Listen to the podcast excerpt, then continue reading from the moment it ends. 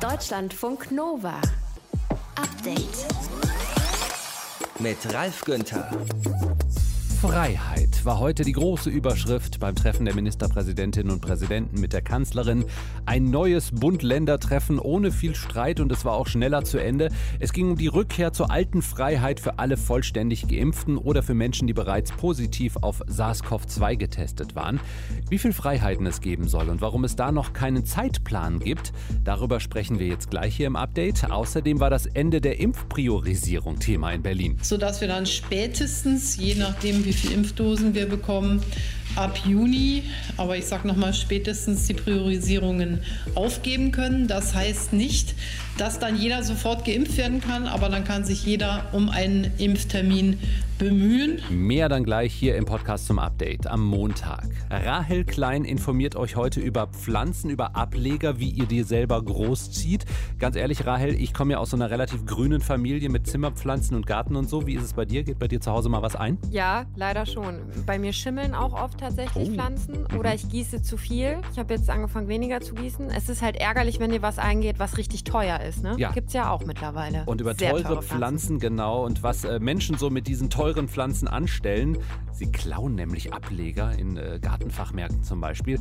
Darüber sprechen wir jetzt gleich hier. Außerdem sprechen wir über diese unglaubliche Ablösesumme für einen Trainer. Julian Nagelsmann geht wohl vom RB Leipzig zu Bayern München und der FCB, der zahlt irgendwas zwischen 20 und 30 Millionen Euro dafür. Das wäre Rekord. Ordnen wir euch ein, das machen wir hier im Podcast zum Update am 26. April 2021. Danke fürs Klicken, Laden und Hören. Deutschlandfunk Nova. Neue, alte Freiheiten für Geimpfte und Genesene und ein Ende der Impfreihenfolge. Darum ging es beim Impfgipfel von Bund und Ländern heute. CDU-Kanzlerkandidat Armin Laschet hat vorab gefordert, Grundrechtseingriffe für alle möglichst schnell zurückzuführen. Und dafür gibt es Unterstützung von vielen Seiten in der Politik.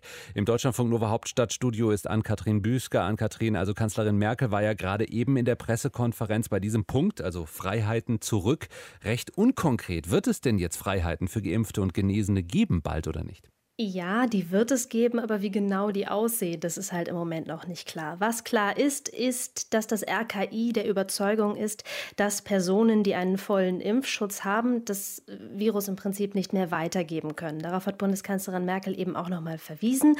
Und das ist für sie Grund genug zu sagen, wir machen jetzt sowas wie eine Gleichsetzung von Geimpften, Schrägstrich Genesenen und Getesteten. Wenn es zum Beispiel darum geht, einkaufen zu gehen, da kann man sich aktuell ja noch frei testen und darf dann einkaufen oder zum Friseur gehen. Und das soll für Geimpfte und Genesene zukünftig wegfallen. Ob jetzt aber darüber hinaus Geimpfte besser gestellt werden als Getestete, das ist noch ein großer Diskussionspunkt. Es gab ja für das heutige Treffen eine Vorlage aus dem Bundesjustizministerium und darin hieß es, ja, Geimpfte müssten besser gestellt werden aus rechtlichen Gründen. Und darüber hat man heute, ja, diskutiert. Vielleicht hören wir einfach kurz die Bundeskanzlerin dazu. Und wir haben heute mit den Bundesländern eine erste Diskussion darüber geführt, bei der natürlich äh, die Fragen einmal des Grundrechtsschutzes, aber auch viele praktische Fragen äh, diskutiert wurden. Das war, glaube ich, wichtig, dass wir das mal diskutiert haben. Also wichtig, dass man mal miteinander geredet hat. Berlins regierender Bürgermeister Michael Müller, der hat danach auch gesprochen und mehrfach das Wort Meinungsaustausch betont. Also im Prinzip haben die da heute mal ihre Meinungen ausgetauscht in dieser Sache.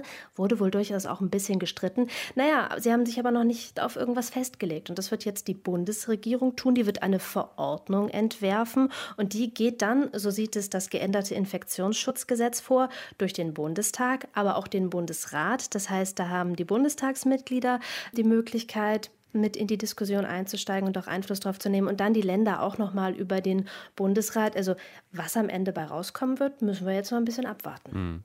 Bevor es wieder mehr Freiheiten gibt, muss es aber erstmal mehr Impfungen geben. Die Impfpriorisierung, die stand auch zur Diskussion, aber jetzt nicht mehr, weil Juni fällt die dann weg. Ganz genau. Das war ja im Vorfeld dieses Treffens auch heftig diskutiert worden. Und Bundesgesundheitsminister Jens Spahn hatte das schon in Aussicht gestellt, dass das im Juni passieren könnte. Bayerns Ministerpräsident Markus Söder, CSU, der hatte am Wochenende nochmal ordentlich Dampf gemacht und sich dafür stark gemacht, dass das schon im Mai wegfällt. Also das wäre jetzt quasi schon fast übermorgen, dass dann alle hätten geimpft werden können. Hat man sich jetzt dagegen entschieden. Die Impfreihenfolge bleibt noch eine Weile, auch weil es im Moment noch viele Personen aus Risikogruppen Gruppen gibt, die eben ungeimpft sind. Also nicht nur die älteren Semester, sondern tatsächlich auch besondere Berufsgruppen. Jens Spahn hat da heute Verkäuferinnen betont, Polizistinnen und Polizisten, Busfahrer war auch so ein Beispiel von ihm. Das sind ja alles Berufsgruppen, die sich Kontakten einfach nicht entziehen können. Und die will man eben erst impfen, bevor man die Impfung für alle möglich macht. Und das muss man auch dazu sagen, nur wenn man das möglich macht, heißt das nicht, dass alle sich sofort impfen lassen können, weil es hängt natürlich alles auch immer noch daran, ob wir genügend Impfstoff haben.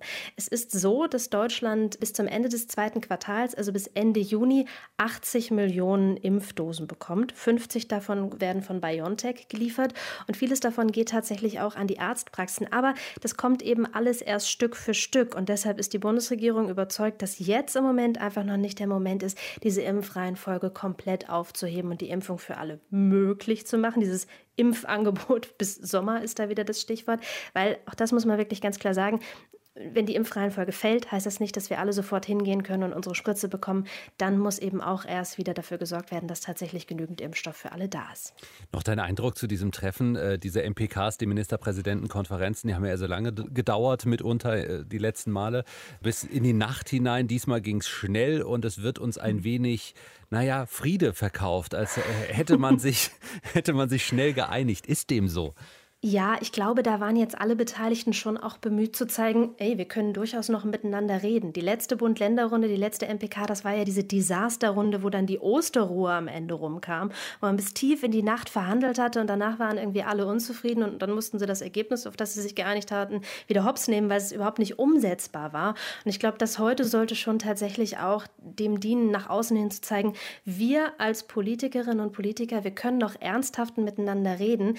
Wir haben jetzt zwar keine Ergebnis gefunden, aber wir haben uns intensiv und gut darüber ausgetauscht. Und das ist ja eigentlich auch Demokratie at its best. Also da muss dann vielleicht auch nicht unmittelbar ein Ergebnis stehen, auch wenn das jetzt für einige vielleicht ein bisschen unbefriedigend ist. Aber zu zeigen, dass dieser demokratische Austausch noch funktioniert, dass da auch wertvoll miteinander gestritten wird, das ist, glaube ich, das Zeichen, das die Bund-Länder-Runde heute senden wollte. Ministerpräsidentinnenkonferenz mit Themen rund ums Impfen. Hintergründe waren das von Ann-Kathrin Büsker im Deutschlandfunk Nova Hauptstadtstudio.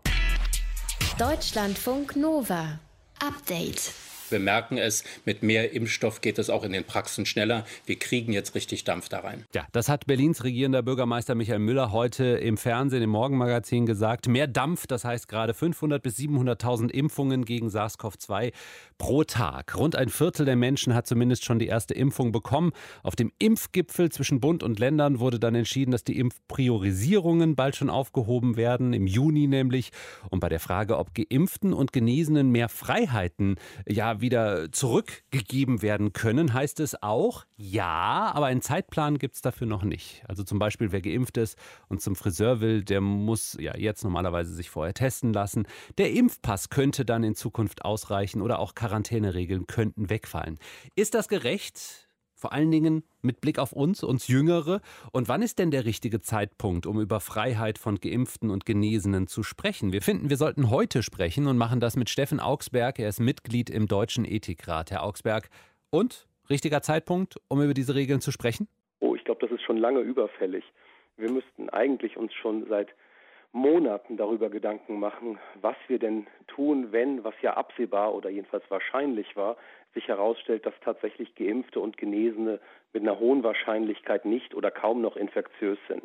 Dass wir das jetzt erst machen, ist in gewisser Weise peinlich und auch Grenzen, würde ich sagen, unverantwortlich denen gegenüber, die so lange schon in einem Zustand der Unfreiheit verharren, dass wir jetzt erst und dann auch noch mit diesem Zögern und Zaudern, wie das heute zu erkennen war, überhaupt anfangen, da konkrete Maßnahmen in den Blick zu nehmen, ist kein Ruhmesblatt, glaube ich, für die deutsche Politik. Dann schauen wir mal auf äh, konkrete Maßnahmen. Also wenn wir jetzt mal darüber sprechen, dass eventuell Cafés wieder öffnen, Restaurants, die Außengastronomie, dass dann dort Geimpfte sitzen, Genesene, aber Ungeimpfte noch nicht. Ist das vorstellbar? Das ist durchaus vorstellbar, wobei ich ehrlicherweise gerade bei der Außengastronomie wirklich nicht verstehe, warum wir da nicht insgesamt großzügiger sind. Aber allgemein ist es sicherlich so, dass wir mittlerweile mit doch guter Evidenz wissen, dass die Genesenen und die Geimpften deutlich weniger ansteckungsfähig sind, also so gut wie gar nicht ansteckungsfähig sind im Vergleich zu denen, die die Impfung oder die durchgemachte Krankheit nicht haben. Und deshalb ist es geradezu zwingend, dass wir dann sagen, dieser Unterschied, der da besteht, den müssen wir auch berücksichtigen. Und da die Beschränkungsmaßnahmen ja nun gerade auf der möglichen Infektiosität beruhen, ist es auch sinnvoll, dass man daran dann anknüpft und sagt, das müssen wir zum entsprechenden ja, Anknüpfungspunkt für Lockerungen machen, individueller Natur. Und langfristig wird uns das allen helfen, also auch denen, die wie ich vermutlich noch lange, lange Zeit nicht geimpft werden. Und dann heißt das aber für diejenigen, also wie Sie und viele andere jüngere Menschen, dass sie mit einem negativen Test sich dann in ähnliche Situationen begeben können und sagen können, ich möchte mich hier aber auch dazu setzen und hier ist mein Test, der ist fünf Minuten alt? Ja, das halte ich für einen ganz wichtigen Punkt, dass wir sehen, dass es ja immer Personen geben wird, die entweder noch nicht geimpft sind ähm, oder vielleicht auch aus äh, persönlichen gesundheitlichen Gründen nicht mhm. geimpft werden können. Ja. Da ist es schon sinnvoll, denken wir nur an die Kinder, dass wir da auch Alternativen bereithalten. Und da ist der Test das momentane Verfahren der Wahl. Auch damit kann ich eben doch die Risiken so weit minimieren, dass sie dann, so hat es das Eckpunktepapier beschrieben, noch akzeptabel sind, so zum allgemein akzeptablen Lebensrisiko werden. Der Ethikrat hat ja Anfang des Jahres gesagt, Geimpften könne es zugemutet werden, sich weiter an Corona-Auflagen zu halten. Hat sich das in der Zwischenzeit geändert? Na, der Ethikrat hat an der Stelle natürlich schon aus dem letzten Jahr eine gewisse Grundspannung intern. Das heißt, wir waren uns mit Blick auf die Immunitätsnachweise uneins. Ich gehörte im letzten Jahr zu denen, die da großzügiger waren und wir haben diese Spannung auch in das neue Jahr hinübergerettet und das Papier, was Sie ansprechen, hat insoweit Elemente sowohl der Vorsicht wie Elemente der vorsichtigen Öffnung, möchte ich mal sagen. Das heißt, wir haben so eine Je-Desto-Formel reingenommen, haben gesagt, je mehr wir wissen, dass es da tatsächlich eine reduzierte Infektiosität ist, desto wahrscheinlicher ist es, desto sinnvoller ist es, Öffnungen vorzunehmen.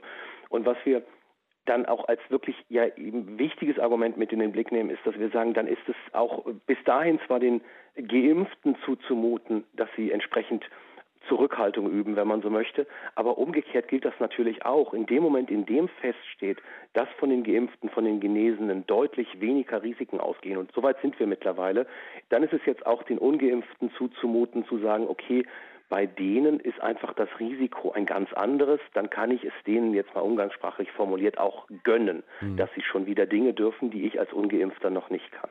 Kritik gibt es dieser Tage von der Linkspartei und auch von der AfD. Es gäbe die Gefahr einer Zweiklassengesellschaft. Was sagen Sie? Kann man diese Zweiklassengesellschaft für ein paar Monate zumindest mal aushalten?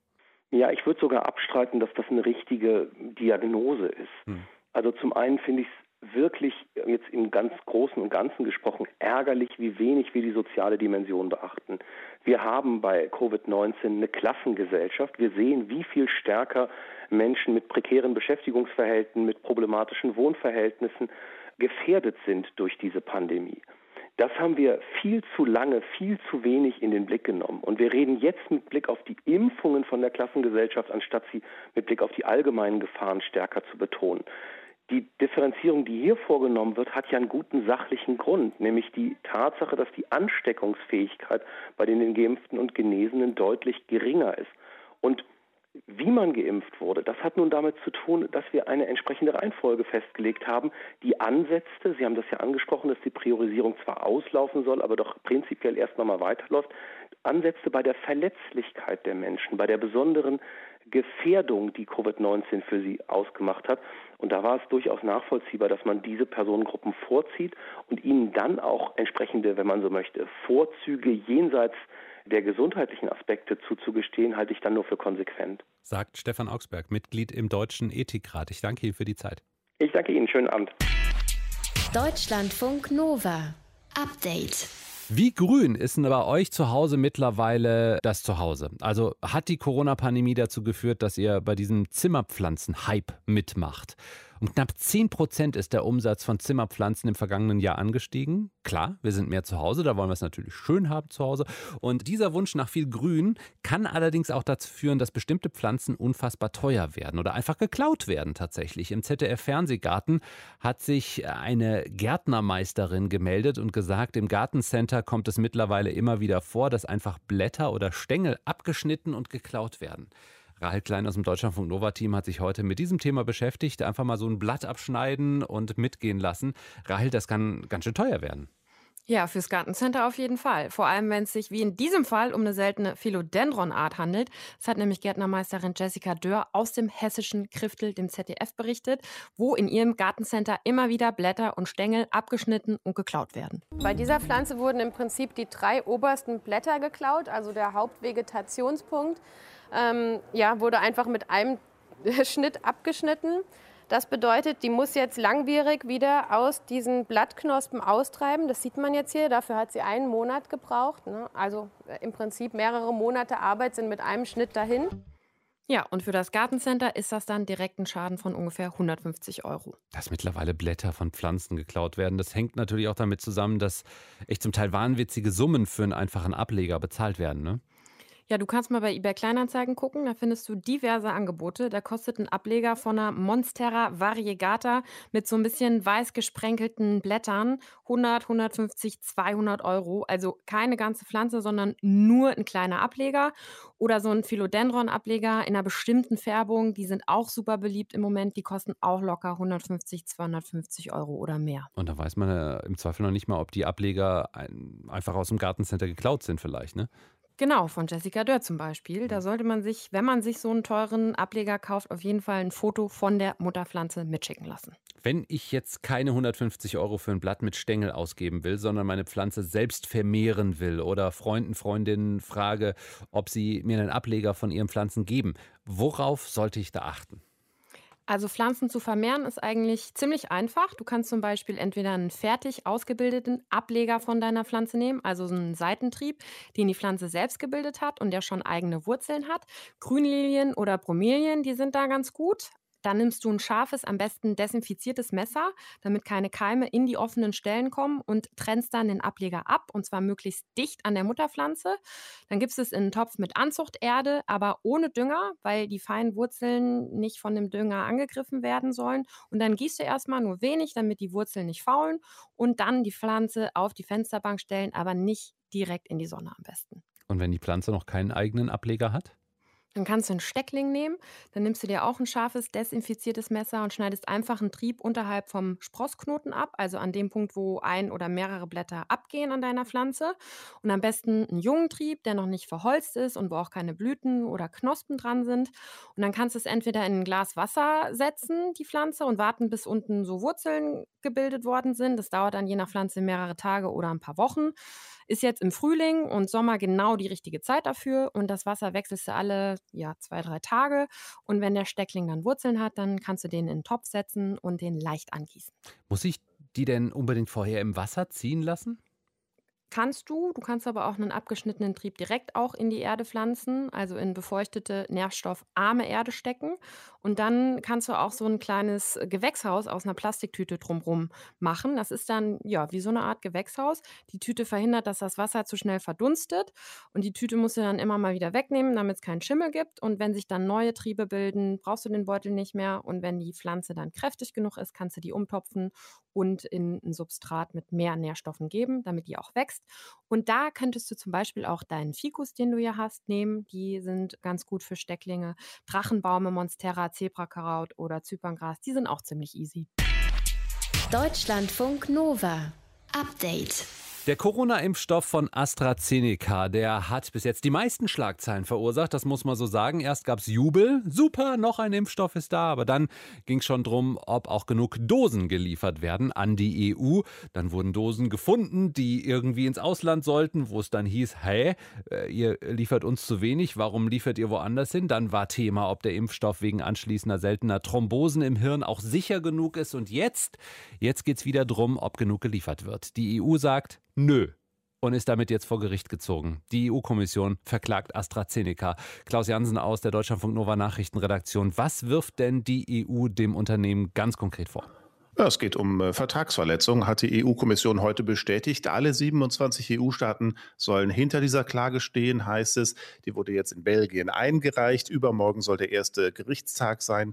Ja, und die EU wirft AstraZeneca vor, weniger Impfstoff geliefert zu haben als zugesagt.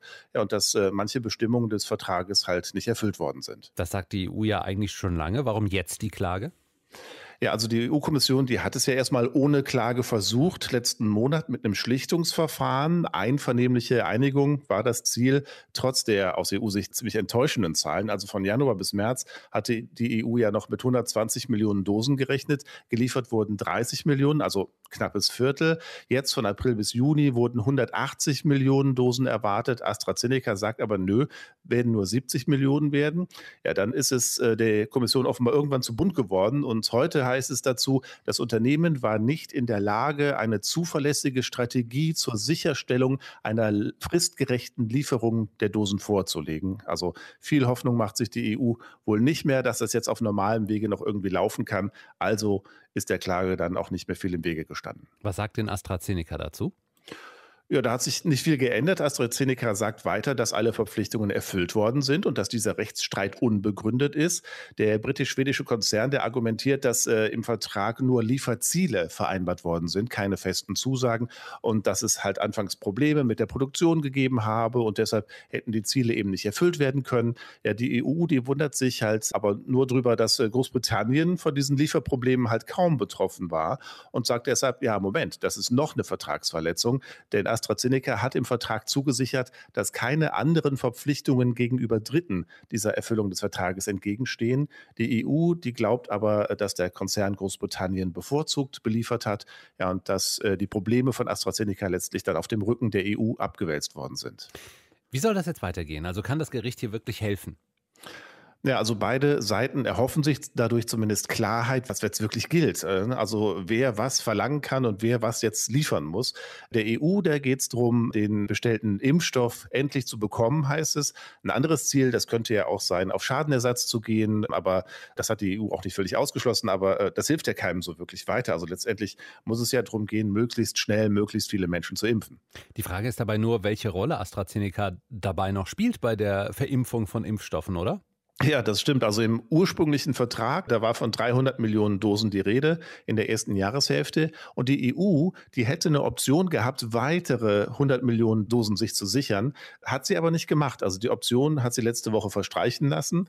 Also klar, ist AstraZeneca nicht unwichtig in diesem EU-Impfplan. Jede Impfung zählt, logischerweise. Aber BioNTech Pfizer zum Beispiel ist ungleich wichtiger. Insgesamt hat die EU Verträge geschlossen über 2,6 Milliarden Impfdosen mit allen Impfherstellern. Herstellern. Und da hat AstraZeneca einen Anteil von 11 bis 12 Prozent. Und der AstraZeneca-Impfstoff ist ja auch nicht mehr für alle empfohlen.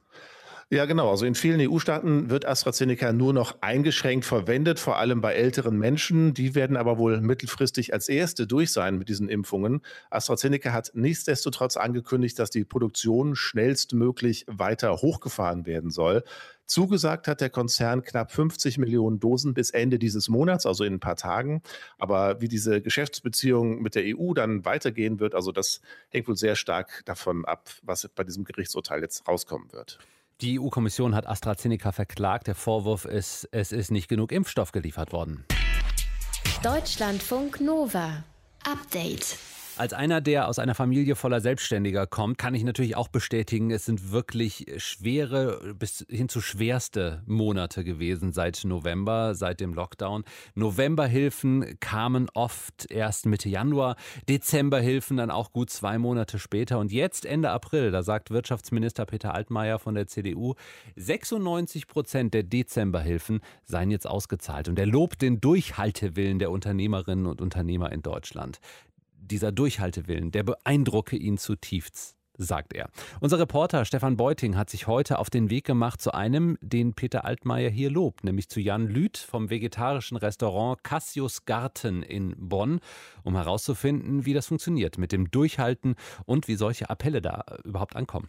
Sieht aus wie auf dem Baumarkt, genau. Malerbedarf für große und kleine Kunden. Statt ähm, Grünkernbratlinge auf der Tablettrutsche hier Universal in Kalka und äh, Rostschutzfarbe. Wo sonst um diese Zeit Tabletts rutschen, steht allerlei Kram zum Renovieren. Dort, wo sonst pro Tag etwa 900 Essen über den Tresen gehen, Stille. Und eine Etage tiefer zeigt mir Jan Lüth seinen völlig unterforderten Koch der gerade ein neues Rezept ausprobiert und das in einem für den Cassius-Garten ungewöhnlich kleinen Topf. Äh, normaler Topf wäre der, äh, das sind dann ungefähr ja, 80 bis 100 Kilo. Äh, leider sind es jetzt halt nur vielleicht ja, 5, 15 Kilo. Ja, und das wird, denke ich, zu viel sein. leider. Ja. Ein paar Selbstabholer, ein wenig Lieferdienst. Jan Lüths Restaurant köchelt gerade auf extrem kleiner Flamme glaube, heute haben wir ungefähr 2% vom normalen Umsatz gemacht. Aber die Miete muss ja weitergezahlt werden. Gehälter auch. Und genau dafür waren Kurzarbeitergeld die November- und Dezemberhilfen gedacht. Und die sind auch bei Jan Lüth auf dem Konto angekommen. Ich tippe mal, dass wir ungefähr jetzt bei 600.000 Euro sind. Haben die Ihrer Meinung nach einen guten Job gemacht damit? Äh, definitiv. Also das ist, äh, weil, weil ich, man hört ja viel Klagen. Aber jetzt für die, speziell für die Gastronomie oder für die Einzelgastronomie, das heißt der Italiener um die Ecke oder die, wenn die das, wenn sie sich nicht ganz dumm anstellen, dann müssten die äh, hervorragend durch die Krise kommen. Zwischenzeitlich hatte er tatsächlich Schwierigkeiten. Da waren Hilfen versprochen und kamen dann nicht. Und da ging der Kontostand mal in die Knie. Ja, der war jetzt mal zwischendurch, mal waren wir bei Null, wo ich tatsächlich Panik bekommen habe, da die Gehälter zahlen zu können. Oder, weil ich muss ja mit vielen Sachen in Vorleistung gehen. Zum Beispiel äh, die, die Gehälter muss ich in Vorleistung gehen, bevor ich das Kurzarbeitergeld kriege. Das dauert dann immer ein, zwei Monate, je nachdem, wie die gerade drauf sind. Und da hat es irgendwie drei Monate gedauert und dann war ich tatsächlich mal bei Null. Und dann fange ich tatsächlich auch ich mal an zu schwitzen. Vielleicht wollte Peter Altmaier genau solche Momente aufgreifen, als er sich für den Durchhaltewillen bedankt hat. Lüth hatte davon gar nichts mitbekommen. Und jetzt, als ich ihm das erzähle, kann er irgendwie auch nicht so richtig viel damit anfangen. Ja, ich habe ja keine Alternativen. Also was, da muss ich ja keinen Willen haben. Ich habe ja keine Alternative. Soll ich mich arbeitslos, soll ich das zumachen und arbeitslos melden? Das ist keine Alternative. Jan Lüth hat das Restaurant damals von seinem Vater übernommen, steht hinter dem Konzept, hinter dem Essen und den MitarbeiterInnen sowieso. Nicht durchhalten sah da gar keine Lösung. Außerdem kämen da bald noch die Junihilfen. Der Staat zahlt ja. Alles in allem könnte Lüth ganz zufrieden sein. Was ihn stört, ist das Drumherum der Finanzierung. Die Frage, wie wir als Gesellschaft die Lasten verteilen und ob da nicht jeder Einzelne einen Corona-Soli leisten könne. Die Sparquote, die explodiert gerade. Die Banken machen Strafzinsen drauf. Aber keiner kommt darauf und zu sagen, komm, wir machen jetzt mal 5%, das tut keinem weh. Man kann ja irgendwelche Untergrenzen machen, dass die niedrig, äh, ja, ab 1500 äh, Euro netto, alles darüber 5% für ein Jahr. So, dann habe ich das Geld wieder drin. Stattdessen verschiebt sich gerade ein riesiger Schuldenberg, und zwar in die Zukunft. Statt aktueller Solidarität eine Hypothek aufs Morgen. Die Zahlungen hätten ihm zwar konkret beim Durchhalten geholfen, Jammern komme schon deswegen nicht in Frage, weil KünstlerInnen und Solo-Selbstständige sowas nicht einmal im Ansatz bekommen hätten. Was ihn aber umtreibt, ist der Umgang mit der Krise. Der Versuch, von Anfang an alles so weiterlaufen zu lassen, anstatt es als das zu nehmen, was es ist: eine wirtschaftliche Vollbremsung. Und sie auch als solche zu verstehen. Ich finde, das Problem ist, dass keiner sagt, ihr müsst mal alle auf den Pauseknopf drücken. Das hat keiner gemacht. Es gibt jetzt keine Miete mehr, es gibt jetzt keine Kosten mehr, es gibt jetzt einen Pauseknopf. So, das wäre doch die Lösung. Deutschlandfunk Nova. Update. Also so 30 Millionen, 50 Millionen bis hin zu über 200 Millionen Euro. Im internationalen Fußball wird ja eine Menge Kohle für Transfers von Spielern ausgegeben. Und diese Ablösesummen sind jahrelang gestiegen bis zur Corona-Pandemie. Jetzt gibt es einen neuen Trend im Fußballsport, nämlich Ablösesummen für Trainer. Nach Bildinformationen sind sich der FC Bayern und der RB Leipzig einig, dass Leipzig-Trainer Julian Nagelsmann Nachfolger von Hansi Flick in München wird. Und da soll man sich auf eine Ablösesumme von so zwischen 20 und 30 Millionen Euro geeinigt haben. Das wäre für einen Trainertransfer Weltrekord. Nick Potthoff aus dem Deutschlandfunk Nova Team. Was ist denn da jetzt die Situation? Ja, der FC Bayern München braucht dringend einen Trainer für die neue Saison. Der bisherige Hansi Flick, der hat nach internen Streitigkeiten um eine Vertragsauflösung gebeten, also normal weitergearbeitet werden, kann da wirklich nicht mehr. Das Problem, die meisten guten Trainer, die für Bayern interessant wären, die stehen bei anderen Vereinen unter Vertrag, die können da nicht raus. Und am liebsten hätte Bayern wohl eben Julian Nagelsmann, den Trainer von Leipzig, die ja auch derzeit der größte Konkurrent von Bayern sind. Und ja, wie du gesagt hast, so wie es aussieht, müssten sie zwischen 20 und 30 Millionen Euro dafür auf den Tisch legen. Ablösesummen, wie man sie bisher nur äh, kannte, wenn es um Spieler mhm. geht. Warum zahlt man jetzt so viel für einen Trainer? Also eigentlich ist es ja eine logische Entwicklung. Im Fußballgeschäft steckt einfach immer mehr Geld. Die Vereine investieren ja längst nicht mehr nur in Spieler, sondern zum Beispiel auch in ihre Jugendarbeit oder in Trainingsplätze. Da macht es ja eigentlich nur Sinn, dass auch in die Trainer immer mehr investiert wird. Aber Ablösesummen im zweistelligen Millionenbereich ist schon krass. Ja, also das ist in dem Ausmaß wirklich echt extrem. Vor allem vor zwei Wochen wurde erst der Bundesliga-Rekord, was das angeht, gebrochen. Da wurde bekannt, dass Frankfurts Trainer Adi Hütter für siebeneinhalb Millionen zu Borussia Mönchengladbach wechselt.